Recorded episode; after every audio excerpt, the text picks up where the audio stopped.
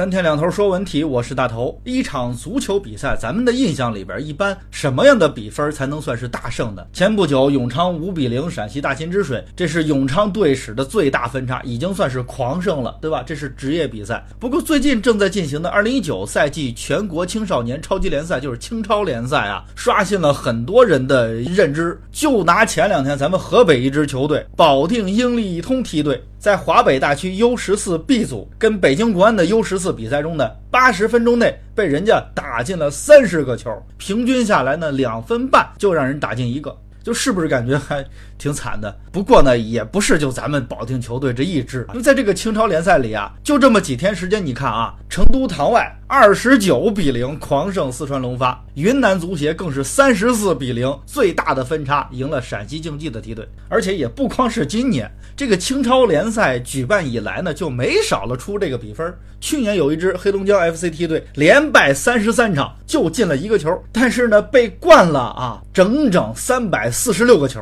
就如果是这种分差啊，那只看这比分也没有意义了。我们可以分析一下啊，就拿咱们身边的保定球队来说吧，咱们看那种大俱乐部啊，穿的都是俱乐部的球衣，咱们的孩子呢，甚至穿的都是便装，替补席上有球员又戴着眼镜。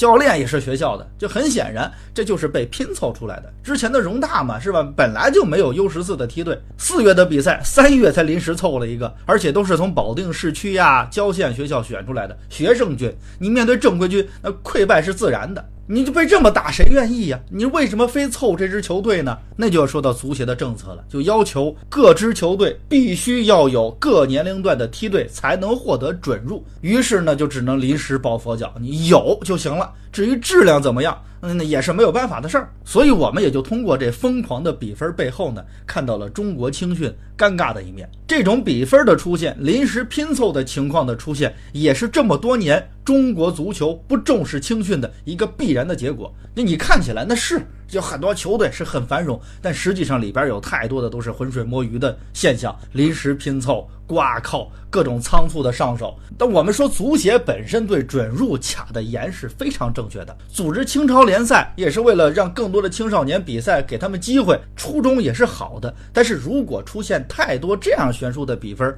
意义在哪儿呢？其实咱们说到意义啊，对孩子来说，看到差距，能提前知晓自己接下来你是去该努力还是该退去，是吧？啊，当然这种被动筛选和寻找人生方向的方式，呃，虽然有效，但是对孩子来说还是有些过于残酷了。那第二呢，大比分终究还是少数。就我们常说，青训是个过程，对吧？青超联赛其实也是个过程，扔掉浮躁的过程也不能是浮躁的。通过比赛大浪淘沙，咱们慢慢的去退掉过去的这些浮躁，我相信会有一个好的结果的。